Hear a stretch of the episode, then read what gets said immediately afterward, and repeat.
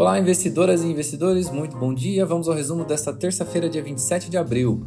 Ontem, à véspera da instalação da CPI do Convide, a Justiça Federal do Distrito Federal acolheu a ação popular da deputada bolsonarista Carla Zambelli para impedir que Renan Calheiros assumisse a relatoria da CPI. O presidente do Senado, Rodrigo Pacheco, escreveu em nota que a escolha do relator cabe à presidência da CPI e Renan Calheiros classificou como interferência presidente da Câmara dos Deputados, Arthur Lira, pro prometeu versão inicial da reforma tributária para o mês de maio, em um aceno positivo ao mercado financeiro.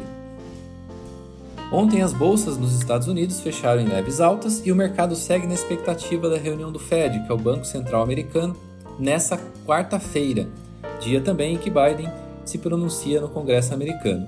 Por lá, teremos balanço de GE, Visa, Microsoft e Google. Por aqui, o Ibovespa fechou em alta ontem de 0,05% aos 120.594 pontos. Ações da Petrobras fecharam o dia em alta de 0,38% PN e 0,13% ON. Mesmo dia, no mesmo dia, o petróleo fechou em queda, é, porém, ela se sustentou em alta com mudanças de recomendação de dois grandes bancos, o JP Morgan e o Credit Suisse, elevando para neutra a recomendação. E a piora na pandemia foi que fez com que o Brent, negociado na ICE em Londres, caísse 0,7% e o WTI, negociado na NYMEX nos Estados Unidos, caísse 0,37%. Papéis das siderúrgicas em novo dia de alta forte com o rally do minério de ferro e Vale com alta moderada de 0,54% aos R$ 108,57 à espera do balanço divulgado ontem à noite.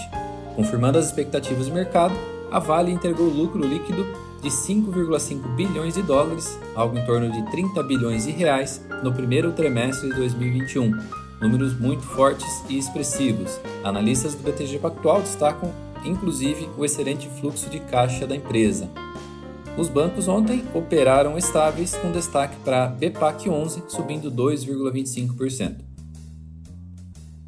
O grupo Soma donos das marcas Animale e Farm, surpreende o mercado com o acordo de compra da Ering por 5,1 bilhões. O valor é 1,8 bilhão, superior ao, ao, da oferta da Arezo, é, que a Arezo havia apresentado há duas semanas atrás pela compra também da Ering. Ações de Ering subiram muito forte no pregão e do grupo Soma caíram, refletindo um desembolso um pouco maior pela transação.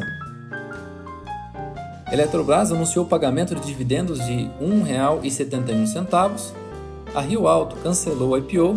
A Cora Saúde adiou a precificação do seu IPO para quinta-feira.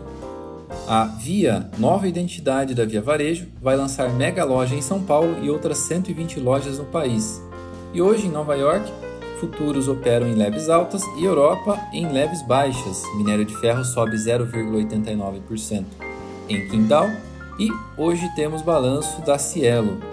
Criptomoedas, o Nasdaq Crypto Index, desenvolvido pela Nasdaq em parceria com a Hashdex para representar uma cesta de criptoativos, sobe hoje perto de 2,5%. Bom negócio, bons negócios a todos, pessoal. Um abraço, até a próxima.